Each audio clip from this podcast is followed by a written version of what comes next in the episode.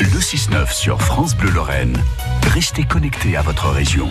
France Bleu Lorraine, il est 6h51. Voici Histoire de fête avec Jérôme Prodhomme qui vous raconte ce matin les chants de Noël. Le plus ancien chant de Noël que j'ai pu recenser, c'est Entre le bœuf et l'âne gris. Entre le bœuf et l'âne gris. On le date du XVIe siècle, c'est vous dit.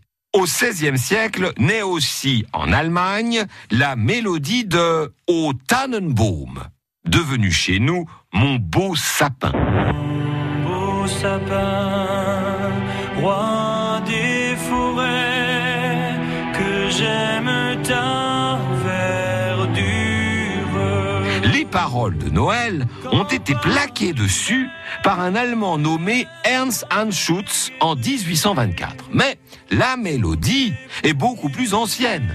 Elle a d'autres utilités d'ailleurs, puisque c'est aussi l'hymne de l'État du Maryland aux États-Unis et aussi celui du mouvement international des travailleurs. Ceci dit, la plupart des grands classiques qu'on connaît de nos jours est né au 19e siècle. Douce nuit est né en Autriche de l'imagination de Joseph nuit. Elle a été interprétée pour la première fois dans l'histoire le 24 décembre 1818 près de Salzbourg. Minuit chrétien date de 1847. Il a été écrit dans le Gard par un négociant en vin nommé Placide Capot. Aucun rapport entre la profession et la chanson, mais ça m'a fait rigoler, je voulais vous le dire.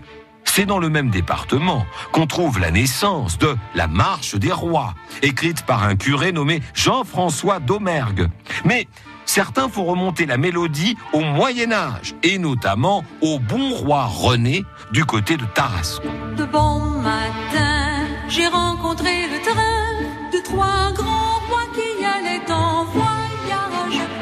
En 1857, on entend pour la première fois Jingle Bells grâce à James Pierpont.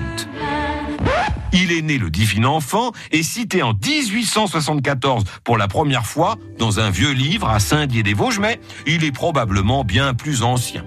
Il est inspiré d'une mélodie de trompe de chasse à l'origine.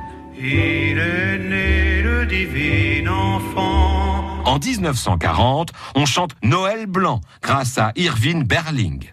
Enfin, en 1948, Tino Rossi chante pour la première fois ce qui est devenu le plus célèbre des Noëls français, Petit Papa Noël.